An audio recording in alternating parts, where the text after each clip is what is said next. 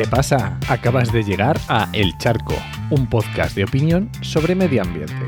Soy Enoc Martínez, ambientólogo y profesional del medio ambiente porque trabajo y me he formado para ello. Y hoy voy a hablar sobre movimiento decrecentista. Este podcast pertenece a Podcastidae, la red de podcast de ciencia, medio ambiente y naturaleza, y lo puedes encontrar en enochmm.es barra el charco.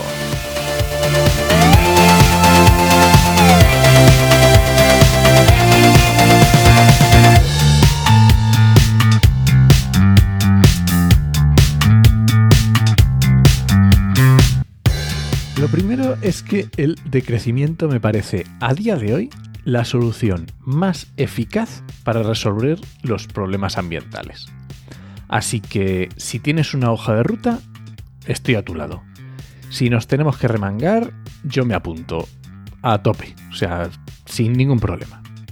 Dicho esto, dentro del movimiento decrecentista veo muchas cosas que no me gustan un pelo, la verdad. Para empezar, decrecentistas o colapsistas, porque existe un discurso del caos bastante extendido, donde todo va peor, ¿no? Cada vez tenemos menos derechos, cada vez menos calidad de vida, cada vez existen menos recursos, cada vez más problemas, lo podemos resumir en todo mal. Así, todo mal. Y, por supuesto, este discurso no lo compro. No, no, no, ya lo he dicho muchas veces que la negatividad no creo que vaya a ningún lado. Y como parte de este sesgo colapsista, ocurre que cualquier signo negativo que, que veas en la realidad va a ser un punto más para apuntalar esa teoría del todo mal del colapsista. Da igual que sea una gráfica en forma de sierra, ya sabes que sube y baja cada vez que estemos abajo en la gráfica, eso es que llega el colapso. Da igual que luego subas, otra vez bajas, otra vez llega el colapso. Da igual nuevos descubrimientos de materias primas, de tecnologías más eficaces o más eficientes, de procesos menos contaminantes. Eh, da absolutamente todo igual. La sociedad va a colapsar y este discurso no lo compro. Y claro, ¿cuál es la solución a este colapso inminente? Pues decrecer. Está claro y, vamos, meridiano. La solución es decrecer. ¡Hala! Vamos a decrecer. ¿Y eso cómo se hace? ¡A decrecer! ¿Y, por dónde empezamos? ¡A decrecer! Todos tenemos que, que decrecer en la misma medida. ¿Cómo hacemos? ¡A decrecer! Porque un plan, una estrategia, implica soluciones. Tenemos que Vamos a ver dos puntos clave. ¿En qué tenemos que decrecer y quién tiene que decrecer? Porque no va a ser todo igual, no, esto no va a ser, no somos todos iguales, no todos consumimos los mismos productos, los mismos servicios y, eh, y producimos en el planeta los mismos desajustes ambientales. Así que es muy bonito el discurso del decrecimiento y muchos con una conciencia ambiental puede que estemos de acuerdo, pero entremos a, concretar. Eh, las palabras se las lleva el viento. Vamos a los hechos.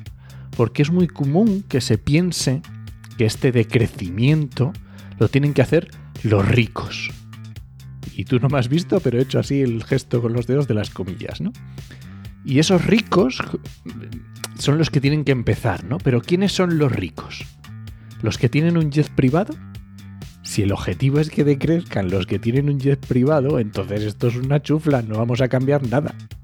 Olvídate de conseguir cambios reales, positivos en el medio ambiente si solo estamos pensando que tiene que decrecer, que tiene que decrecer el que tiene un jet privado. A lo mejor tenemos que darnos cuenta de que el 90, el 90 bueno, yo qué sé, por poner una cifra, de el 90% de la población en España somos ricos entonces la cosa cambia. Porque ¿quién les convence al 90% de la población española? Sin irnos a objetivos mundiales, estoy pensando solo en, en España, que es lo más cercano que tenemos.